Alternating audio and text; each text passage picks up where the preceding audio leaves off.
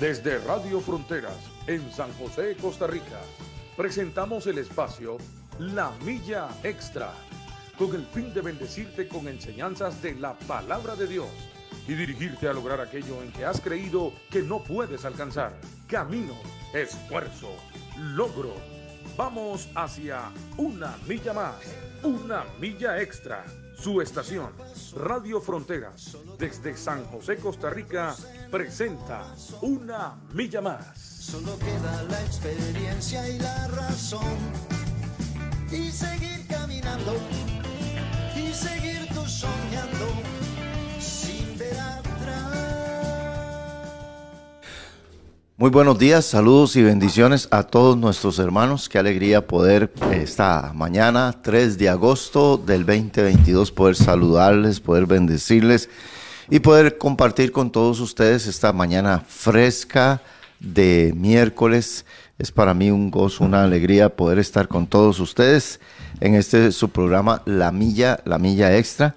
Saludamos a todos nuestros hermanos en Centroamérica, en Suramérica, en todo lo que es la parte de Europa, donde nos escuchan mucha gente, también en la parte de Oceanía y la parte inclusive de, de África también, que nos escuchan todos nuestros hermanos, y aquí en San José de Costa Rica, que es donde tenemos muchos eh, radioescuchas, muchos oyentes, les bendecimos. Este día son las 7 de la mañana con 3 minutos aquí en San José, en nuestro país.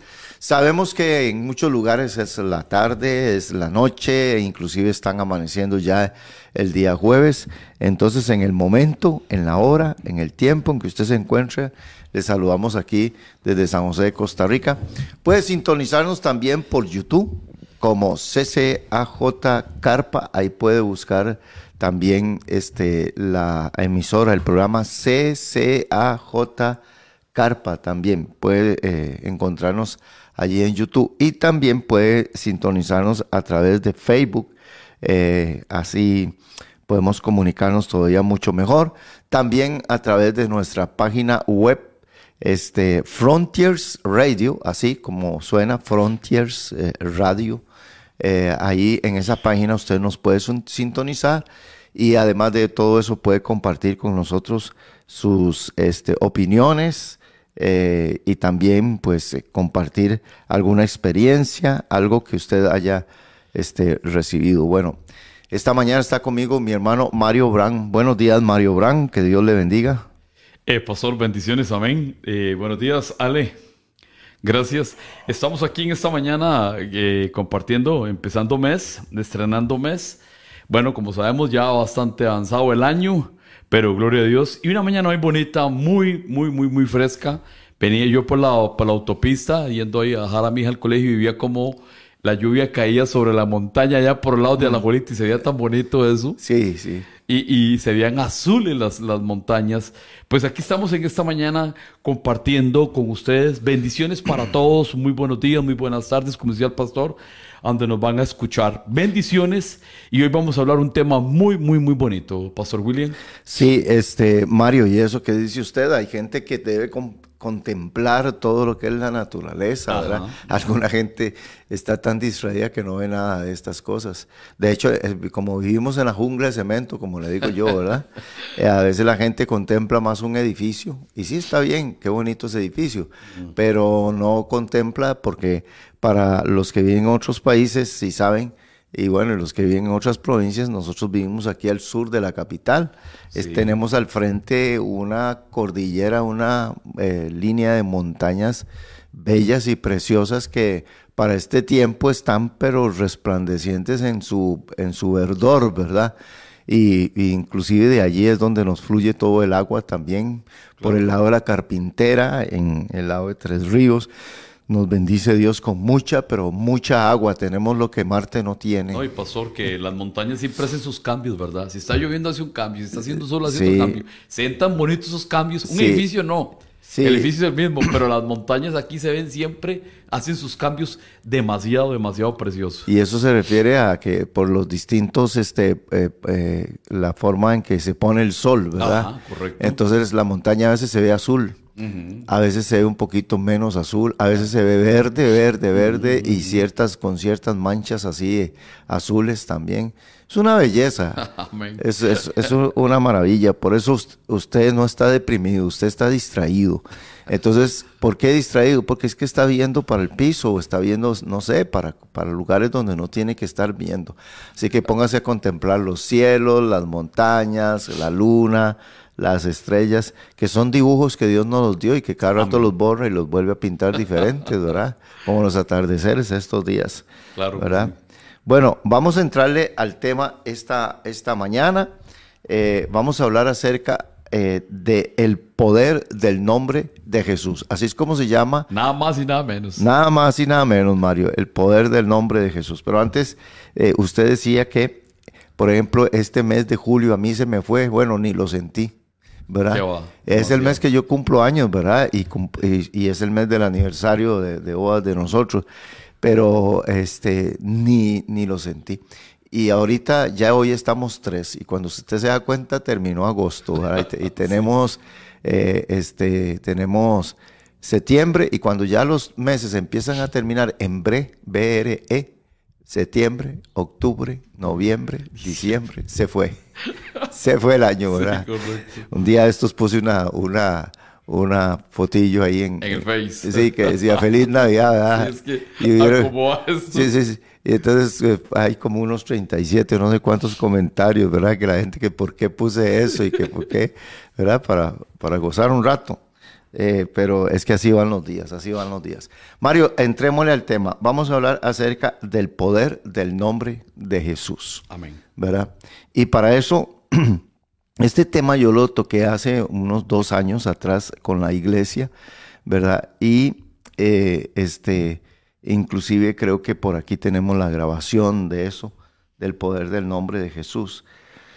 Eh, como vivimos en tiempos en que la gente se ha vuelto un poquillo, ¿verdad? Este, creyencera, eh, han querido sustituir. Vea, el nombre de Jesús es muy atacado, Mario. El nombre de Jesús este, es un nombre que estorba para muchos. Sí. Es un nombre que es rechazado.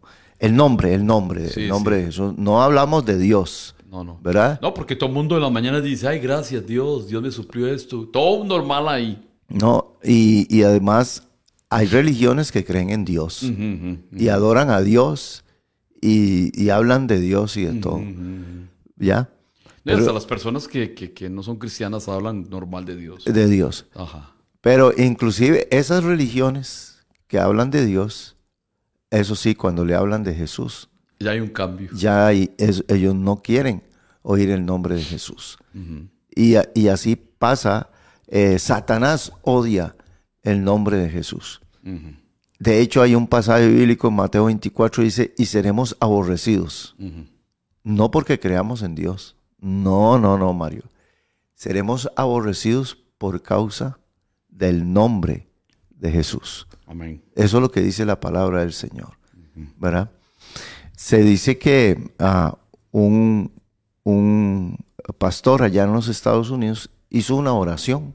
Lo invitaron para que hiciera una oración en un lugar, ¿verdad? Y, de, de- de- de mu- de mucha, de mucha asistencia. Era un, asistía gente de muchas religiones, de muchos lugares, y al pastor le tocó orar. Y entonces el pastor oró, y yo tengo por ahí una oración tremenda, ¿verdad? Hace el pastor. Y al final dice, Padre, todo esto te lo pedimos, Dios, en el nombre de Jesús. Cuando dijo eso, Ya cambió la cosa. Después le reclamaron, le dijeron, está muy buena la oración, pero el problema es que usted usó el nombre de Jesús. Y aquí hay otras religiones y hay otra gente que no creen en Jesús. Entonces, el nombre de Jesús es muy atacado, ¿verdad? El cristianismo, todo lo que sea creer en Cristo, está siendo demasiado atacado. Eh, y sobre todo el nombre de Jesús. ¿Por qué? ¿Por qué será que el nombre de Jesús es a- atacado? Usted puede ir en un autobús y puede ir hablando de cualquier tema. Cuando usted dice, vieras que el Señor Jesucristo, ah, cuando usted, hay reacciones. Hay reacciones de personas, vuelven a ver, se quedan pensando, dicen, ¿qué fue eso? porque ese nombre genera poder aún en el ambiente. Usted puede decir el nombre de cualquier ídolo, de cualquier estata- estatua, Ajá, ajá. de cualquier santo y todo eso. Y la gente ahí dirá, ¿verdad? Pero cuando usted usa el nombre de Jesús, hay una reacción un poco Sí. extraña en las personas. Y eso es lo que vamos a ver en este día. ¿Por qué hay poder en el nombre de Jesús? Y mire, Hechos capítulo 4, versículo 12, dice, y en ningún otro hay salvación. O sea, ahí queda excluido Todo. todos los caminos que el hombre se pueda hacer para ir a- a- al Padre, para llegar donde Dios, ahí quedan excluidos todos y queda solamente uno. Dice, porque, dice, y en ningún otro hay salvación, porque no hay otro nombre bajo el cielo dado a los hombres en que podamos ser salvos. Ahí Mario vuelve exclusivo el nombre de Jesús Amén. hacia el, el único camino, la verdad y la vida para poder llegar al Padre. Entonces, ¿por qué? Porque el nombre de Jesús es poderoso. ¿Por qué en su nombre hay poder? La gente bus- busca fuerzas o poderes más grandes que sus problemas. De verdad, todo el mundo busca algo más grande. Tiene un problema y dice, voy a buscar algo más grande. Y, y buscando lo más grande, busca, aplican lo más pequeño. Sí, correcto. ¿verdad? Aplican un ídolo, aplican una estatua, buscan un, un Brujería. brujo, un brujo, lo- lo- buscan la brujería hasta las cosas religiosas como reliquias, chamanes, gurús. Satanás quiere que usted ignore el poder que hay en el nombre de Jesús, pues fue Jesús quien lo derrotó, lo ridiculizó y le aplastó la cabeza. Amén. Ahora, veamos, Mario, cerca de 12 razones por las cuales hay poder en el nombre de Jesús. Y le voy a decir algo. Ningún hombre que ha nacido en esta tierra antes de Jesús, digamos Moisés, Jeremías, Zacarías, Josué, ningún hombre antes de que haya nacido de Jesús ha tenido todas las características que vamos a leer ahora. Es que es un, un ejemplar, pastor. Claro. Jesús era un ejemplar, uno que puede decir yo soy el camino, la verdad y la vida. Él lo pudo haber dicho, él lo dijo y, y era ejemplo. No, no, no había como refutarle eso al Señor, no. Es que nos enseña su palabra que él era un gran ejemplo. Así es. Ahora, número uno, porque él fue el que nació Milagroso. milagrosamente. ¿Verdad? Entonces, ningún hombre en esta tierra, antes y después de Jesús, ha nacido en la forma que nació Jesús. Jesús fue concebido por obra y por gracia del Espíritu Santo, que es un tema atacado, ¿verdad? Sí, por, mucha gente. Sí. De hecho, en la religión musulmana no creen que fue por eh, eh, obra del Espíritu Santo. Ellos dicen que fue un milagro y que Dios hace lo que Él quiera. Pero dice el- ellos, la palabra concebir, ellos la, la desechan. Sí, no lo aceptan. No, y de hecho, mucha gente hoy en día no aceptan que Jesús naciera milagrosamente, eh, porque eso no puede ser. y, y es cierto, no puede ser, no puede ser, pero Dios hace lo que Él quiera Ujú, A él le place. y como Él quiera, milagrosamente. Entonces, fue María que concibió, siendo una virgen, concibió del Espíritu Santo. Entonces, número uno, Jesús fue el que nació milagrosamente. Acuérdese que el diablo venía persiguiendo la simiente de Jesús, porque ya el diablo desde Génesis se le había dicho que iba a venir a un hombre que le iba a aplastar a él la cabeza. Entonces el diablo, como el, el diablo no sabe todas las cosas, no las sabe, No. entonces Dios hace algo milagroso, o sea, hace una jugada así, ¿verdad? Dice, ahora es que hago que una virgen conciba. Porque para Dios que una virgen conciba no es ningún problema. Y para Dios que una señora de 90 años como Sara conciba tampoco es ningún problema. Es cierto, Mario. No es ningún problema. Él es el Dios Todopoderoso. Número dos, Él fue quien se enfrentó al diablo cara a cara en el desierto y lo hizo huir. Es decir, aquí vemos un, un enfrentamiento entre eh, el verdadero diablo allí en el desierto, porque allí cara a cara se enfrentaron los dos. Jesús no se enfrentó con un demonio, me imagino que habían un montón de demonios acompañando al diablo. Fue el principado, que es ya el, el, el capitán de todas las potestades. El querubín fue que se enfrentó ahí con Jesús. Sí, sí. Y ahí Jesús lo resistió. Ahí Jesús lo hizo huir. Ahí Jesús lo reprendió.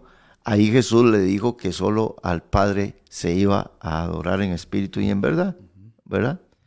Y Mario, el número 3, dice que él fue tentado en todo, pero sin pecado. Todos los hombres somos tentados. Desde los grandes hombres de Dios hemos sido tentados, los que están en la Biblia, los que están ahora. Y en alguna u otra manera hemos fallado, hemos pecado. El caso de Jesús es que Él fue tentado en todas las cosas, pero sin pecado. Y aquí, ah, pero sin pecado. Y, y por eso cuando Jesús muere, muere sin pecado. ¿Y la paga del pecado cuál es? La muerte. La muerte. Entonces, la paga para Jesús sería la muerte si él hubiera pecado. Pero cuando Jesús muere, no hay paga de muerte. Por eso la muerte se enfrenta con Jesús. Y le gana. Y no lo puede retener en el sepulcro, ¿verdad? Y Jesús le dice a la muerte, muerte, yo seré tu muerte. ¿Dónde está el sepulcro? Le dice, ¿dónde está, oh sepulcro?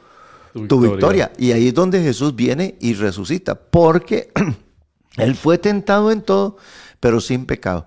Porque todos estos detalles tienen mucho valor para darle y decir por qué el poder del nombre de Jesús y por qué no en el nombre de Moisés, por qué no en el nombre de Juan, de Pedro, de María, porque esos nombres no, no, porque ninguno de ellos pudo hacer todo lo que Jesús hizo y todas las cualidades que tiene el nombre de Jesús. ¿Cuál sigue, Mario?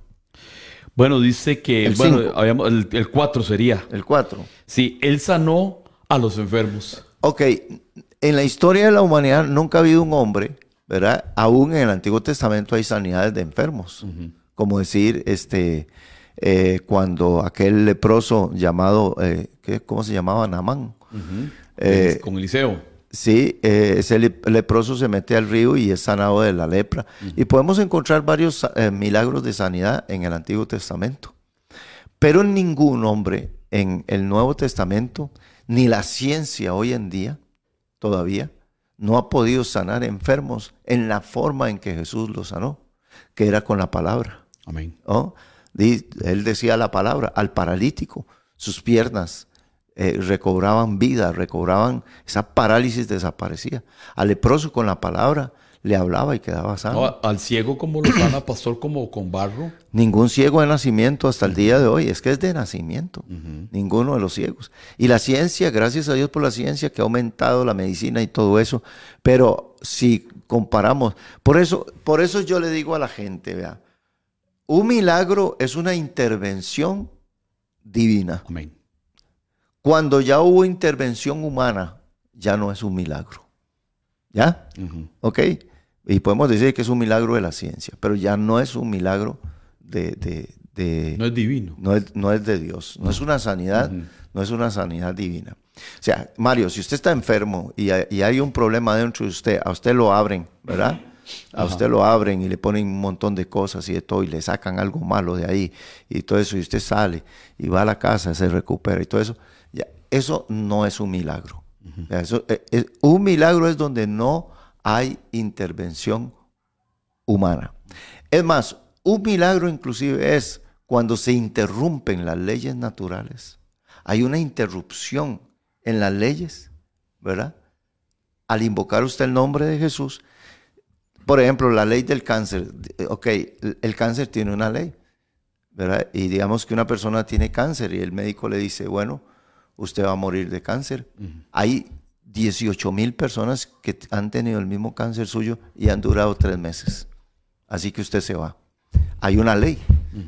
Un milagro es, se interrumpe esa ley que aunque hayan 18 mil que hayan muerto, y viene Dios y hace una intervención directa del cielo, interrumpe esa ley y de un pronto otro el cáncer desaparece y el hombre o la mujer queda sana. Como la mujer de flujo de sangre. ¿Ya? Médicos y médicos la vieron y la vieron y la vieron. ¿eh? Y entonces viene una intervención, dice, ok, ya todos los médicos la dan por desahuciada. Y la ley natural, porque el hombre se enferma y todo, la ley dice, la ley natural dice que esa mujer va a morir de eso. Pastor, es que Jesús rompe todas esas leyes. Exactamente. Jesús la rompe y Jesús dice, no, yo soy diferente. Correcto. El ser humano podrá decir hasta aquí. Usted llega hasta aquí, punto, pero con Jesús las cosas son muy diferentes. Bueno, veámoslo, veámoslo en la parte de cuando Jesús convierte el agua en vino. Por ejemplo, el agua es H2O. Aquí en China y en cualquier lado del mundo, el agua es H2O en cualquier lugar. Y cualquier químico lo puede, puede decir, esto es H2O. Y punto. Para poder hacer vino, o sea, para poder usted recoger agua primero, tiene que ir a una fuente, a algún lugar, y recoge agua. Recoge agua haciendo un, hueco en, la tierra, recoge agua cuando está lloviendo. Usted lo puede hacer así, pero para, para usted poder coger vino, tiene que haber todo un proceso. Primero, tiene que sembrar una planta tiene que nacer esa planta. Esa planta tiene que dar fruto. Luego vienen las uvas. Y después de las uvas. Lleva un proceso. Usted lleva, va a un lagar. Y el lagar tiene que, qué sé yo, moler ahí las uvas. Luego el vino tiene que permanecer por lo menos no sé cuántos años para que sepa como el que Jesús hizo. Entonces, para que se añeje. Entonces hay un proceso de por lo menos 20 años. Esa es la ley. Hasta el día de hoy el vino se hace así como lo dije yo. Ya, es una ley. Y antiguamente es igual. El vino tiene ese proceso. Ahora viene Jesús y el agua es H2O, interrumpe una ley. ¿Ya? Interrumpe la ley del H2O, del agua. y, y cuando interrumpe se brinca todo el proceso de no sé cuántos años que lleva.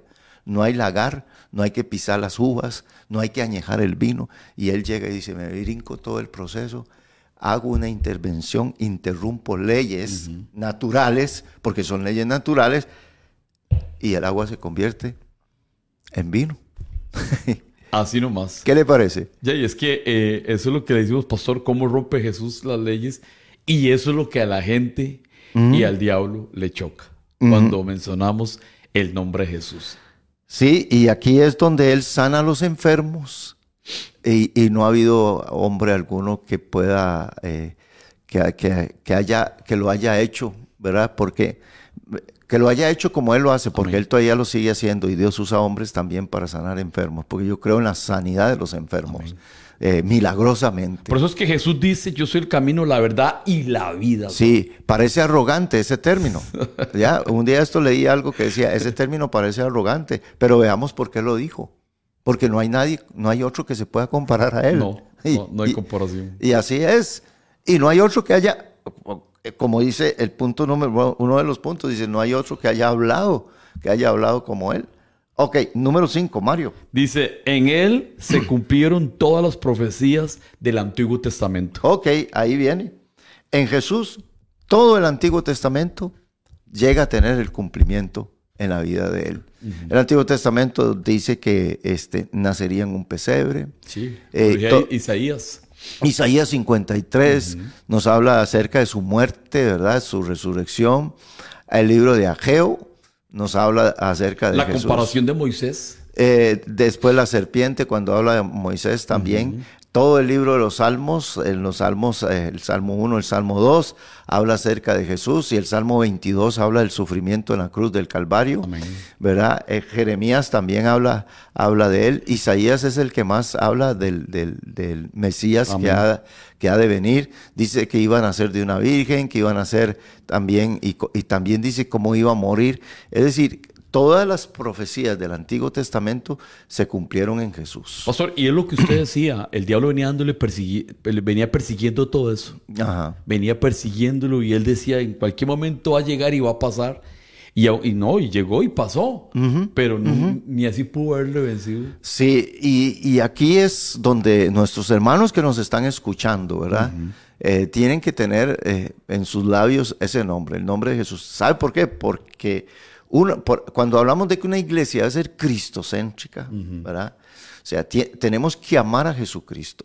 Y ojo, a- astutamente muchas veces en las casas y en las iglesias se van metiendo cosas que sustituyen el nombre de Jesús.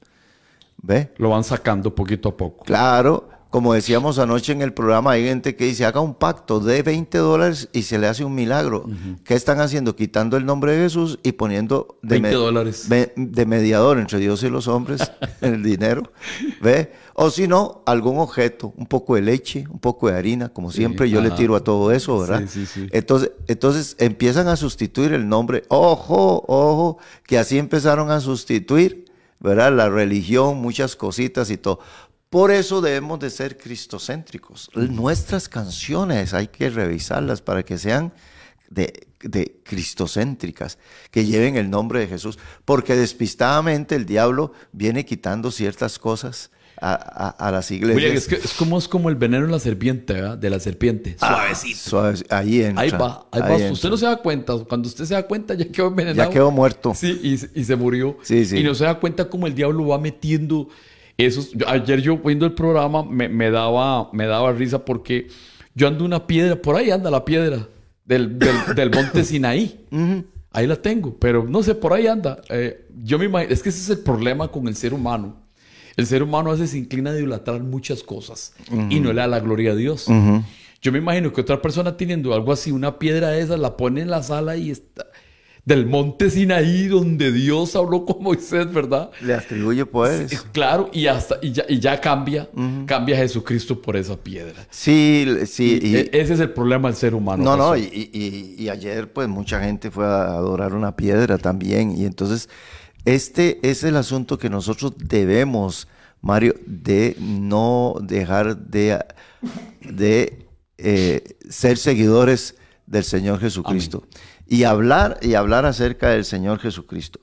El punto número 6 también dice que fue Él quien echó fuera los demonios. Amén.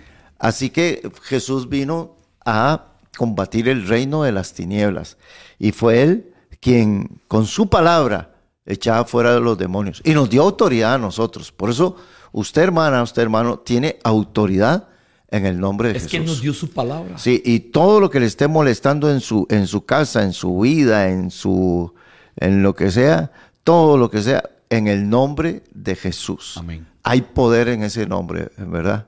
Eh, yo me acuerdo cuando mi mamá siempre me decía, yo era un inconverso, era un desgraciado, eso era. Y, y mi mamá me decía, yo vivía en Limón y tenía que ir en, en- en- a, a- atracar barcos y todo eso, ¿verdad? Y mi mamá me decía, William, cuando usted esté en problemas, use el nombre de Jesús. Invoque el nombre de Jesús. Y, y así me decía mi mamá, me regañaba y todo eso. Y siendo yo un inconverso, por, la, por, la, por el respaldo de Dios a mi mamá, Amén. un día estoy yo y Mario y siento una fuerza tremenda, un- como un espíritu que se me acuesta encima, estoy yo dormido.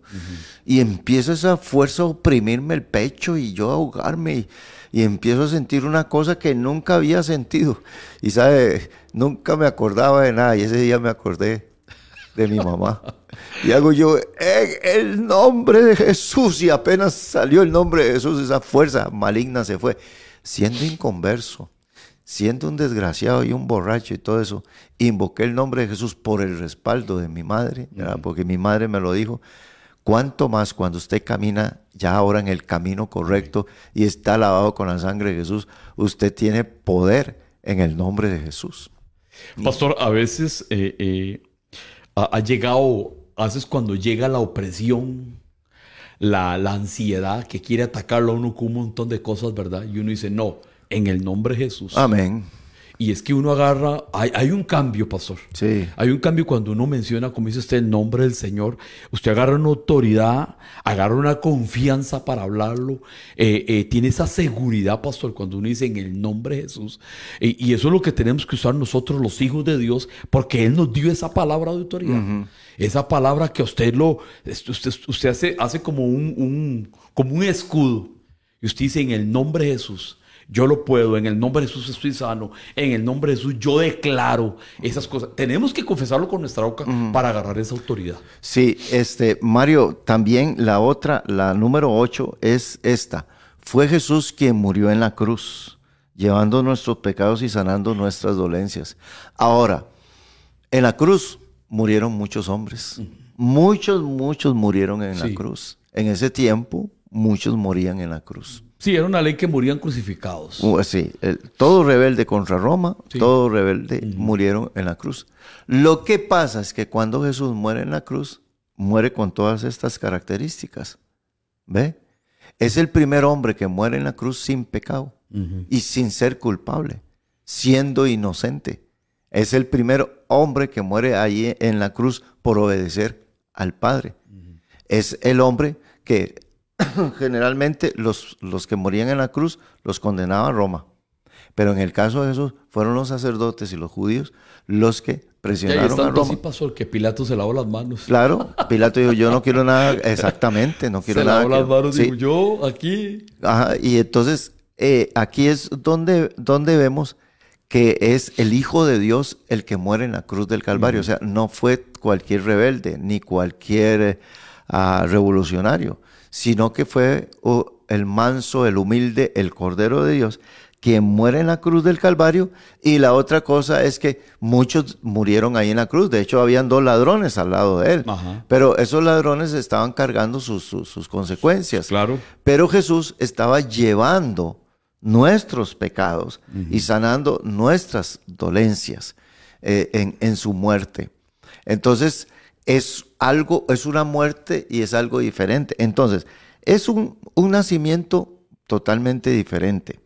Eh, es, es- se enfrenta al diablo que nadie lo había enfrentado. Y, él solito, ¿verdad? No y- tenía, no tenía gente a la par, no tenía el público apoyando. No, Jesús solito en el desierto enfrenta al diablo. Claro, así es. Y después también el número 9 fue el quien resucitó entre los muertos.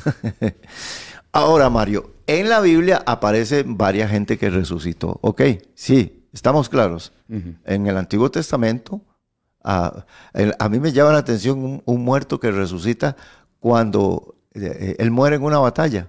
Lo tiran al- al- a la fosa donde estaban los huesos de Eliseo. Ah, bueno. Y, sí, y sí, ese sí. muerto toca los huesos de Eliseo y Y resucita. resucita.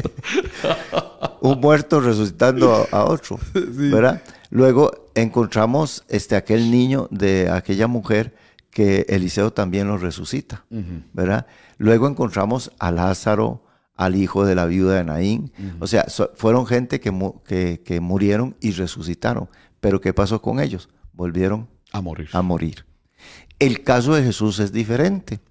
Jesús muere, resucita, pero sube al cielo y se sienta a la diestra Amén. del poder, Gloria a Dios. del poder de Dios. Amén.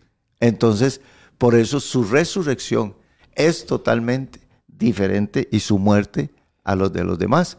Por eso hay gente que tiene a Jesús ahí en una cruz, o sea, tienen un Cristo muerto. Ajá, ajá. Ahí está.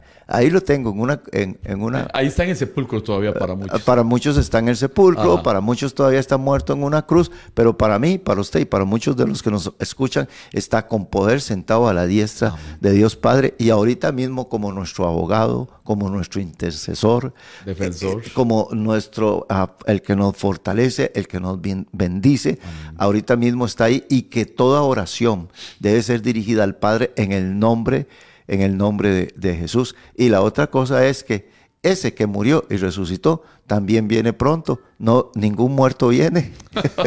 ni Abraham, ni Isaac, ni Jacob, ni Moisés, ni ninguno Sí. de esos viene. Amén, amén. Él va a regresar, ¿verdad? Bueno, que es el, el último punto que tenemos aquí. El número 10 dice, fue él quien se sentó a la diestra del Padre, ¿verdad? Amén. Eso lo aclaramos en este momento, ¿verdad? Habiendo resucitado, se sentó a la diestra del Padre. Mario, no hay nadie más a la diestra del Padre. Nadie más puede interceder por el hombre. Porque nadie, ¿eh? ni la madre de Jesús, ni Juan, ni Pedro que estuvo tan pegadito a él, ninguno de ellos, todos ellos murieron y están esperando la resurrección. Sí, murió Elías, murió Moisés, murió todos, esos los y están esperando la resurrección, nos están esperando a nosotros. Sí. Vea qué bonito, Mario. Sí, claro. Están esperando y están esperando a usted que nos oye y que no se ha entregado a Jesucristo porque va a ser solo un paquete de resurrección y arrebatamiento de todos los muertos. La puerta está abierta. Santo. La puerta está abierta para muchos para esperar ese momento. Porque nosotros tenemos que hablar también, siempre lo hacemos y, lo decimos en los cultos al aire libre, predicamos y hablamos de un Jesús que murió, pero también resucitó y está en sentado a la diestra del Padre. Y vendrá pronto. Amén. Amén. Porque el punto número este, 11 dice, Él es quien intercede por, nosotros. Y no hay otro. Dice que hay un solo mediador. Entre Dios. Entre Dios y los hombres. Amén. Jesucristo.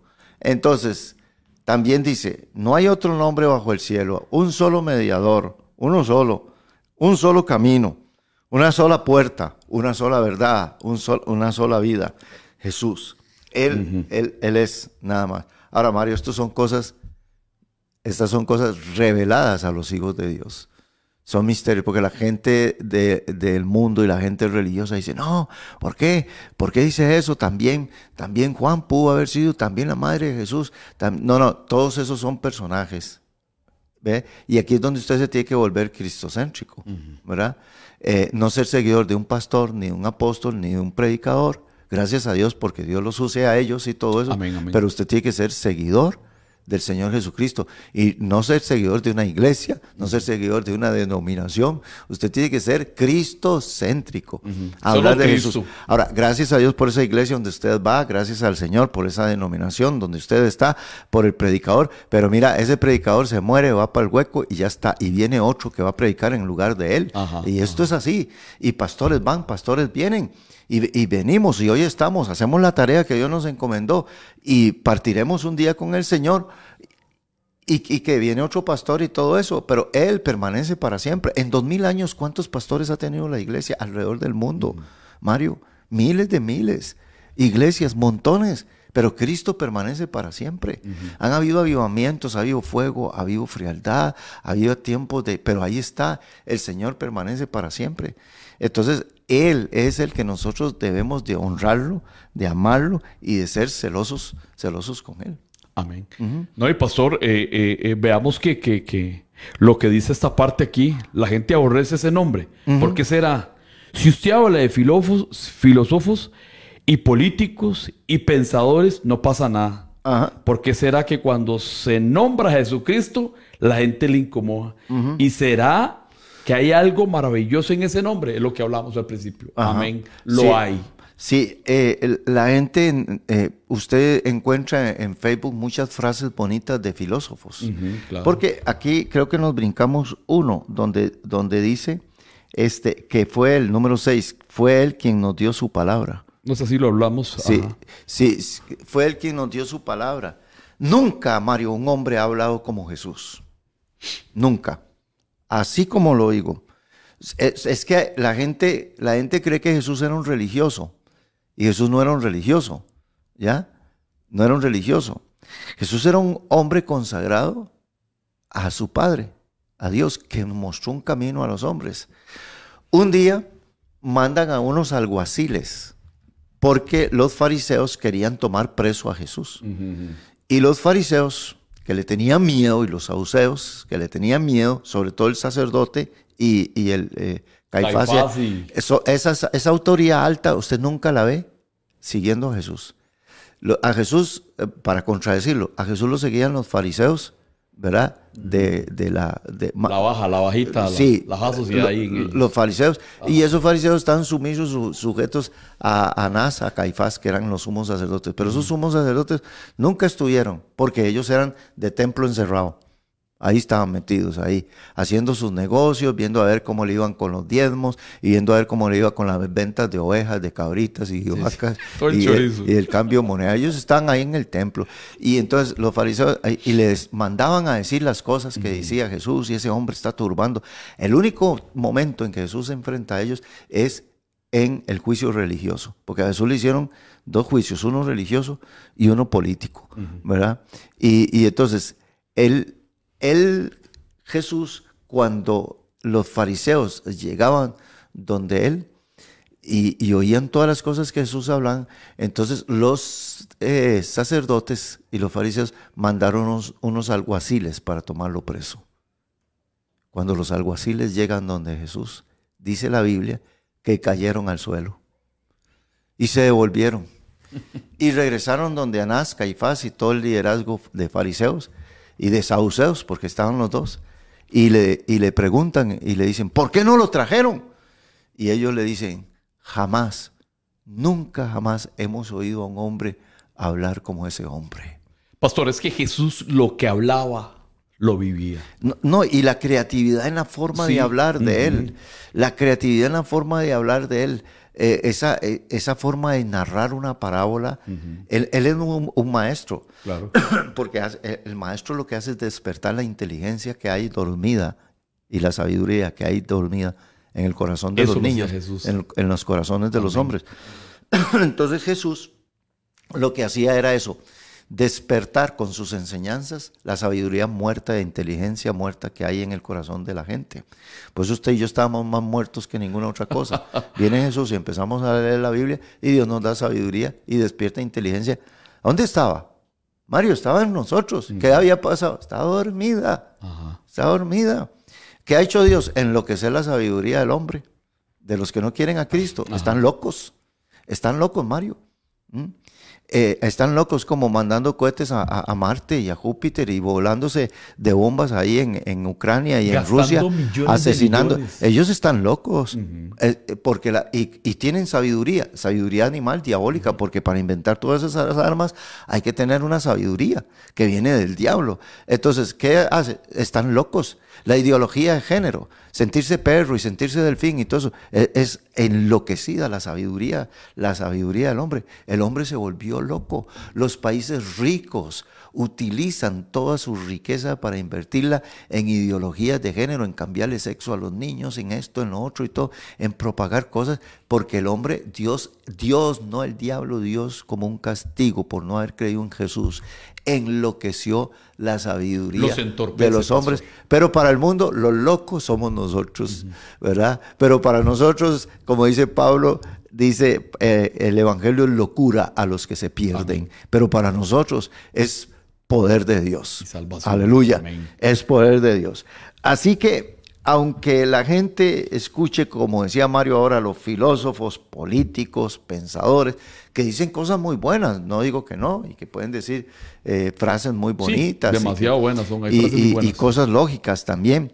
Sin embargo, sin embargo, cuando usted lee todo, y eso que no se escribieron todos los libros de lo que Jesús habló, y eso que no se escribieron todos los milagros de que Jesús hizo, pero cuando la gente este, leyera la palabra, la palabra, las parábolas, las enseñanzas, las reprensiones, todo lo que Jesús habla, es una inspiración tremenda.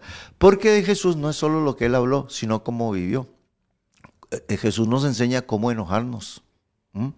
Porque Jesús se enojó, ¿o no? Claro que sí. Claro, se enojó. Entonces Jesús sabía también cuándo estar callado y cuándo hablar. El carácter. Hay un libro, no lo he encontrado en ningún lado, no lo he encontrado. Ese libro lo, lo, lo, vi o me hablaron de él estando yo en, en, estaba en Ecuador y un hermano me dice, William, vea este libro. Se llama, es escrito por un psiquiatra y por un psicólogo, ¿verdad? Que no es cristiano. Y se llama La inteligencia de Jesucristo. Eh, aquí no lo he encontrado en ningún lado. Y ese psiquiatra describe, describe tan, tan, en una forma tan tremenda la, el dominio propio que tenía Jesús, el dueño de sí mismo, la provocación de los hombres a que él se enojara y se saliera de sí, que tiene un dominio propio increíble ante pensamientos, ataques, ataques en, asuntos de psiquiatría, Claro, claro. ataques en cuanto a asuntos de Para psicología. probarlo, para sacarlo Sí, de casillas. Y este hombre dice esto. eh, En las universidades, así como se enseña de Aristóteles, de Platón y un montón de gente, deberían en las universidades de enseñar acerca de Jesucristo. La manera de comportarse ante turbación, eh, problemas, problemas emocionales y todo Ujú, eso. todo eso. El dominio que tiene ante nada más y nada menos que Herodes, que es un hombre que puede infundir miedo y que cualquiera, cualquiera ante Herodes hasta se orinaba, Mario, así, del miedo que le tenía, porque era un hombre que en sus manos estaba la vida o la muerte de mucha gente. Y el dominio que tiene Jesús ahí, se le queda callado, no le dice nada. Entonces él empieza a, a usar los términos de psiquiatría y de psicología para ver, óyeme, y si usted se vuelve seguidor de Jesús, se vuelve igual, porque él queda, porque los discípulos fueron iguales. Porque los que somos seguidores de Jesús debemos de comportarnos bien ante todas las adversidades, porque Él está con nosotros. Porque si hablamos como Jesús, si tenemos cara, el carácter de Jesús, es más, si pasamos en la presencia de Él, Amén. Vamos a tomar el carácter de Él Pastor, y la vida eh, de Él. más ejemplo como los apóstoles en Hechos arrancan, como cuando, eh, tanto así que les dijeron en Antioquía, mira, se parecen a Cristo, ahí fueron las primeras Ajá. palabras cristianos, porque se parecían a Cristo. eso, eso es lo importante, ser un cristocéntrico, porque van a ver que Jesús, Jesucristo, mora en nosotros y nuestra actitud contra todos los planes del diablo que vienen y la manera de actuar, nuestra manera de hablar, pastor, Ajá. eso da mucho que entender cuando Cristo vive en, en nuestra vida. Eso es, eso es lo mejor. Lo- las personas veían cómo actuaban los apóstoles, cómo actuaron, todo lo que hacían, mira, ¿verdad? se parecen a Cristo. Entonces, por eso que ahí fue en Antioquía donde nos pusieron cristianos por primera vez. Sí, y a- además ahí, ahí mismo, por ahí mismo, Mario, hay otro versículo que dice, dice, y, y les reconocían que habían estado con Jesús. Hablando de Pedro y Juan, dice, le- la gente les reconocía. ¿Por qué? Porque el nombre de Jesús, Él está a la diestra del Padre, pero el nombre de Jesús sigue aquí. El diablo odia el, el nombre de Jesús. Mire lo que dice Lucas 21, 17, hablando de los últimos tiempos, de estos tiempos que nosotros estamos viviendo, dice, y seréis aborrecidos por, de todos por causa de mi nombre. No, vuelvo a lo mismo, no es porque usted crea en Dios, no, porque hay gente que cree en Dios, pero dice, pero en Jesús no. Y lo mencionan. No, y por ejemplo, la religión musulmana, eh, aunque cree en Jesús muy vagamente, y la religión de los judíos, ¿verdad? Por ejemplo, los judíos no creen en Jesús, pero dicen, no, pero nosotros creemos en Dios, ¿ve? Y, y así. Entonces, aquí estamos hablando acerca del nombre de Jesús, ¿verdad? Entonces, no, es que yo creo en Dios, es que, no, yo, yo no ofendo a Dios, dicen muchos. Bueno, ¿usted cree en Dios? Yo creo en Dios. Sí, entonces ya usted entregó su vida a Jesucristo. Ahí no, yo en Jesucristo no creo. ¿ve? Entonces no tiene camino, no tiene verdad No. y no tiene vida. Porque eh, eh, nadie va al Padre si no es por Él. Se quedaron a la mitad de camino. Se quedaron ahí a la, a- a la mitad del camino. Le falta la otra parte. Sí. Por eso es que Jesús lo dijo ahí en Lucas, y seréis aborrecidos de todos por causa de mi nombre. por causa de mi nombre. el nombre de Jesucristo. Sí, sí, y en cualquier lugar donde usted vaya va a causar, eh, a- como va a haber gente que lo va a aceptar, va a haber más gente que lo va a, a rechazar. Porque si Jesús mismo dice, ancho y espacioso es el camino que lleva a la condenación y son muchos los que van por él. Dice, angosto es el camino que lleva a la vida, a la vida eterna. Ahora, Mario, bueno, antes de seguir con el tema, porque vamos a, saca- a pasar a una segunda parte, queremos saludar a, a Marianela Abraham, Ajá. ¿verdad? Nelita, bendiciones. Sí, este, a Guadalupe Martínez Mariscal también. A Marí Chávez, a Grace Zárate, dice bien, mm, buenos días, bendiciones, Pastor William y Mario. Saludos a todos los que escuchan Radio Fronteras. Nora Rivera, Loría también. Norita, sí, amén. Kimberly Torres, Roy Pérez, María Eugenia Solano, buenos días, Pastor y Mario, que Dios le bendiga. Amén, amén. ¿Quién más ahí, Mario? Está Malena Guzmán Ramírez también. Eh, sigue Norita. Chuyita también la tenemos por ahí. Ahí veo Chuita, buenos días. Eh, también Rosa Muñoz, Beatriz, Silian Sancho, Inés Marín. Esos son los que me aparecen a mí por ahí. Saludos a todos ahí compartiendo la palabra. Que estamos hoy en el poder en nombre, en el nombre de Jesús. El poder que hay en el nombre de Jesús. Eso es lo que estamos eh, viendo esta mañana.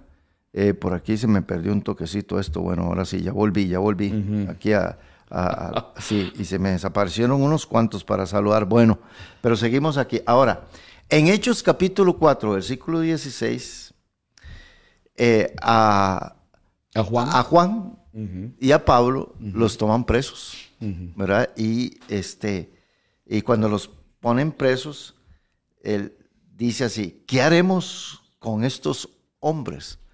Ellos habían eh, habían sanado. sanado a un paralítico que estaba en, la, en la puerta de la hermosa. Ajá, a la hora novena. Sí. Pero qué cosas, pastor. Eh, eh, los arrestan.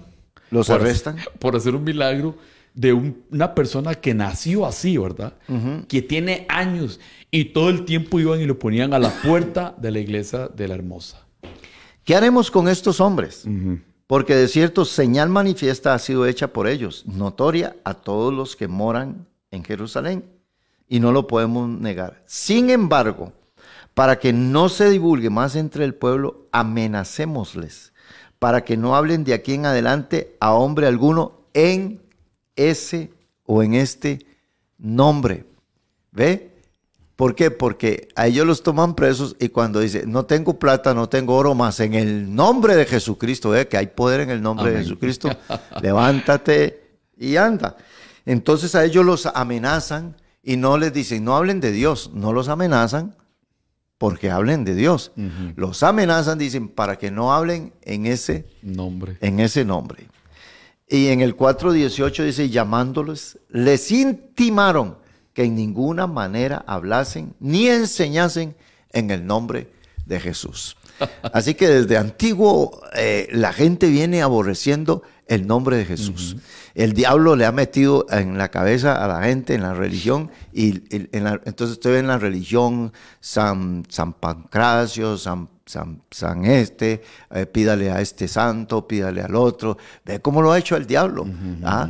pero, pero jamás, eh, no, no, ahí está Jesús, pero también como Pedro estuvo con Jesús y Pablo también, ellos pueden hacer milagros y todo esto, y, y, entonces desvían a la persona del nombre de Pastor, es que la, religión exalta otros nombres pero no exactan el nombre de Jesús. Así es. Como tiene que ser. Exaltan otros nombres, ya sabemos un montón de nombres y los ponemos arriba y declaramos un día. No, y lamentablemente no estamos hablando solo de la religión tradicional, estamos hablando dentro de, las iglesias también evangélicas, también porque este, eh, se, han desviado a cosas.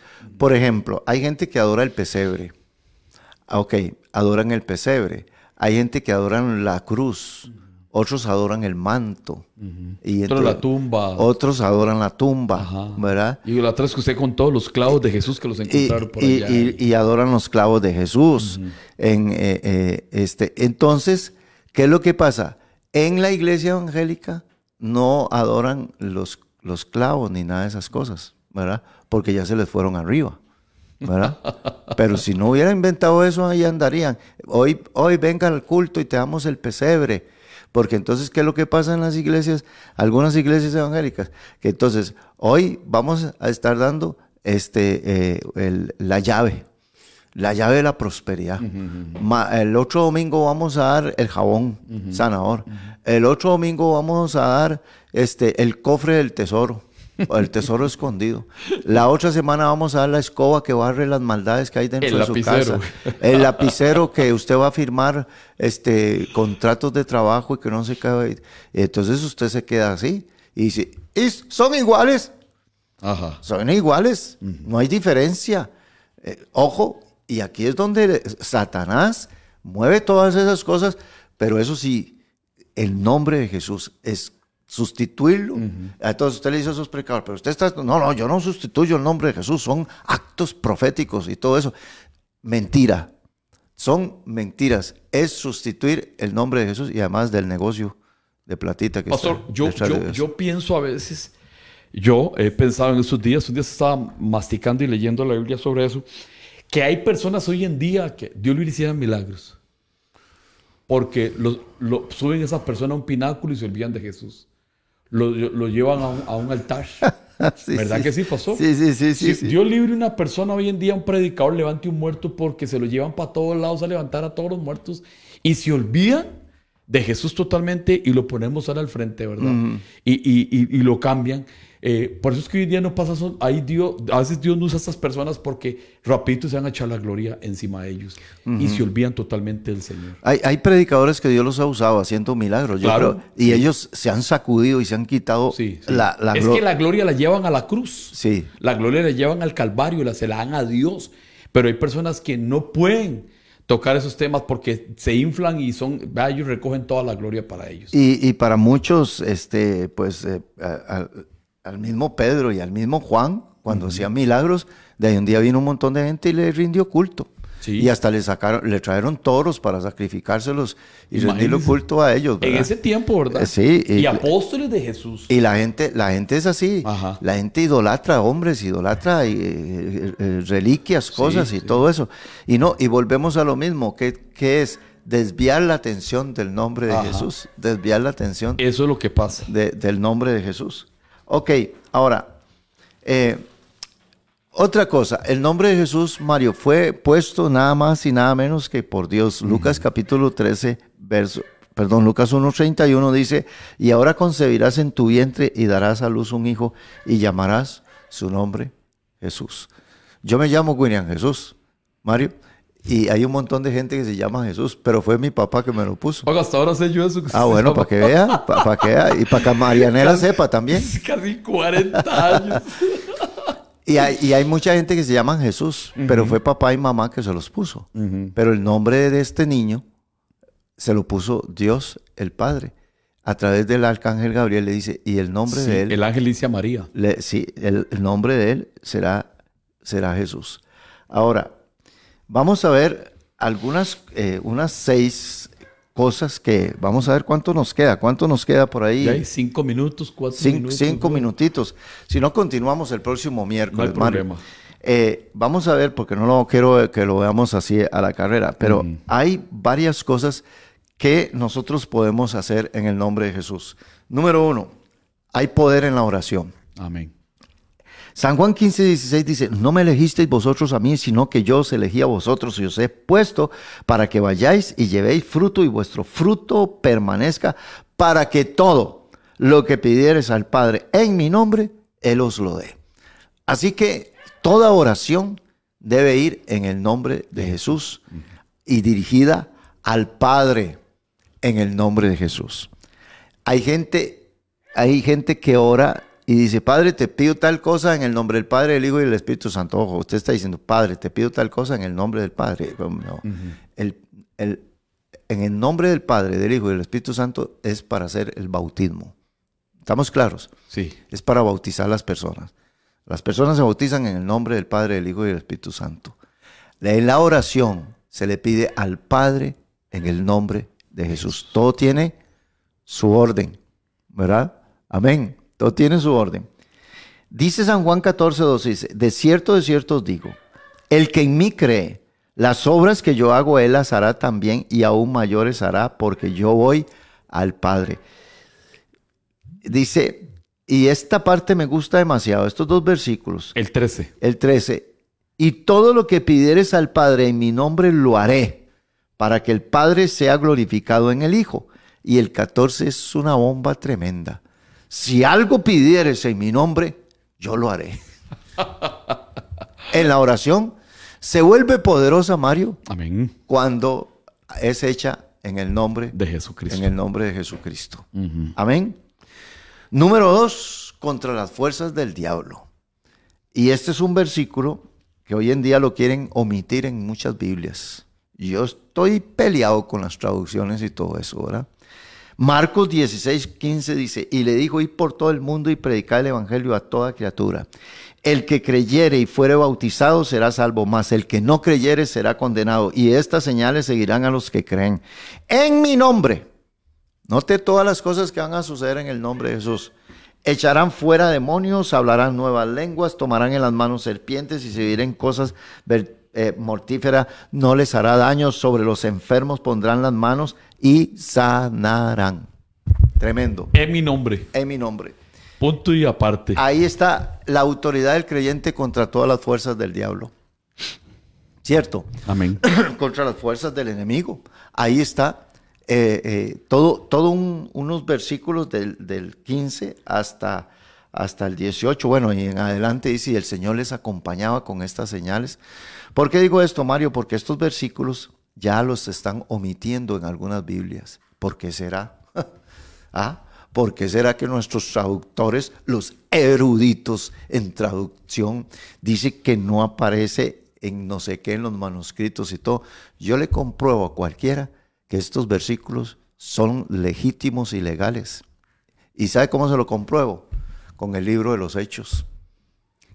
En el libro de los Hechos, la gente hablaba nuevas lenguas, echaba fuera demonios, imponía las manos sobre los enfermos, se sanaban. Y además Pablo lo mordió una serpiente y no murió. No, y sacudió. Y, y en mi nombre. Así que el libro de los Hechos confirma el capítulo 16 del Evangelio de San Marcos, lo confirma. Y San Marcos confirma el libro de los Hechos. Más bien San Marcos es la orden que le da el Señor Jesús para eso. Sí. ¿Por qué el diablo querrá desaparecer estos versículos de la Biblia? Porque no le conviene, porque hay poder en el nombre de Jesús. Es que es un ataque tremendo, Mario. No, hay pastor, no solo eso. lo bueno de esto es que está Hechos. Entonces, si quieren borrar Hechos, eh, Marcos, está Marcos 16, 15, 16, 17, 18. Está, ahí, ¿verdad? Si lo quieren borrar, ejemplo está Hechos. Hechos de los apóstoles. Así de fácil, dice, no. Pero Hechos de los apóstoles es el cumplimiento de Marcos 16, 15 en adelante. Tendría que borrar todo. Eh, sí. pero lo bonito es que ya sabemos, por si lo quieren borrar hoy en día, y ya, y ya hay Biblias testificando que el poder de Dios, el poder de Jesucristo, Él nos manda y que vayamos a cumplir. Pero dice, ¿vayan qué? En mi nombre, en, el nombre. de Jesús. Sí, amén. amén. Así es. Número tres, hay algo lindo en el número tres, es en la unidad del nombre de Jesús, que en la unidad, ¿verdad? El nombre de Jesús tiene poder. ¿Qué quiere decir en la unidad? Si una familia se reúne amén. en el nombre de Jesús, hay un poder tremendo. Si un matrimonio, una pareja se ponen de acuerdo en el nombre de Jesús, si una iglesia se pone de acuerdo en el nombre de Jesús, ahí hay algo maravilloso. Vea lo que dice Mateo 18, 20, dice, porque donde están dos o tres congregados en mi nombre, allí estoy yo en medio de ellos. Mucha gente se puede congregar en otros nombres y por otros motivos y todo, pero los que nos reunimos, ya sea en familia, en una célula, en lo que sea, en el nombre de Jesús, ahí está Él en medio de ellos y todo lo que pidamos. Pastor, en cualquier parte del mundo. En cualquier lugar. En cualquier parte del mundo, si usted se reúne en el nombre de Jesús, aquí va, Él va a estar ahí con nosotros. Él va a estar ahí con nosotros, ahí. Este, eh, ya vamos a ir, entonces, ya vamos a ir terminando, ¿verdad? Eh, les vamos a decir los otros que nos faltan. Hay recompensa de Dios, hay vida eterna también, hay salvación, hay perdón de pecados, ¿verdad? En el nombre de Jesús. Así que nuestros hermanos, recuerden esto el poder tan maravilloso que hay en el nombre de Jesús. Bueno, saludamos a Senia Guzmán, a Carol Molina también, a Jorge Montero Guido, a Lucía Ramírez. Este también, eh, bueno, ya habíamos saludado a otro grupo de hermanos, les bendecimos esta mañana. Y bueno, hemos compartido con todos ustedes esta palabra, la palabra del Señor, la hemos compartido. Esperamos que haya sido pues de mucha, de mucha bendición, Mario, para todos nuestros hermanos. Amén. Quiero, quiero recordarles a toda la gente que nos está escuchando que el próximo 17 de agosto vamos a tener una reunión de parejas, la segunda, reunión de parejas. Cuando decimos parejas estamos hablando de hombre y mujer.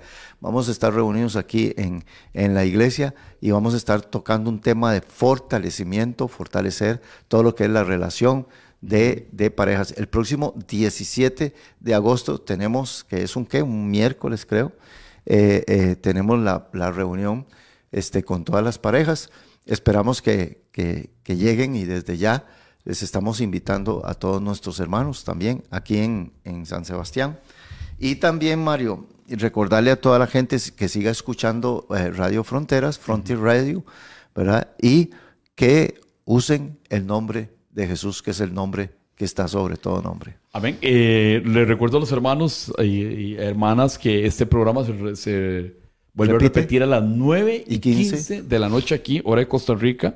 No sabemos a qué hora podrá ser en otro país, pero así es. Pero si usted se acaba de conectar y dice, ay, me perdí la, 40 minutos, 30 minutos, vuélvalo a poner ahí en Facebook. Y arranca. Y lo, y lo, vuelve a poner y lo escucha, porque es de mucha edificación y de mucha fortaleza para su vida. Bueno, Dios les bendiga a todos en el nombre de Jesucristo. Eh, gracias, eh, que tengan un lindo y hermoso día. Dios les bendiga, Dios guarde sus hogares, sus hijos, sus familias, a todos. Y que la paz de Dios esté sobre cada uno de ustedes. Amén. Adelante y que tengan un lindo día, un día maravilloso. Los esperamos mañana también en vivo a las 7 de la mañana por el programa a la milla, la milla extra. Bendiciones. Bueno, se despide Mario Brán. Hasta luego. Y el pastor William Omando. Chaito. presentado desde Radio Fronteras una milla extra. Hasta el próximo programa y que Dios les bendiga. Una milla extra. Radio Fronteras.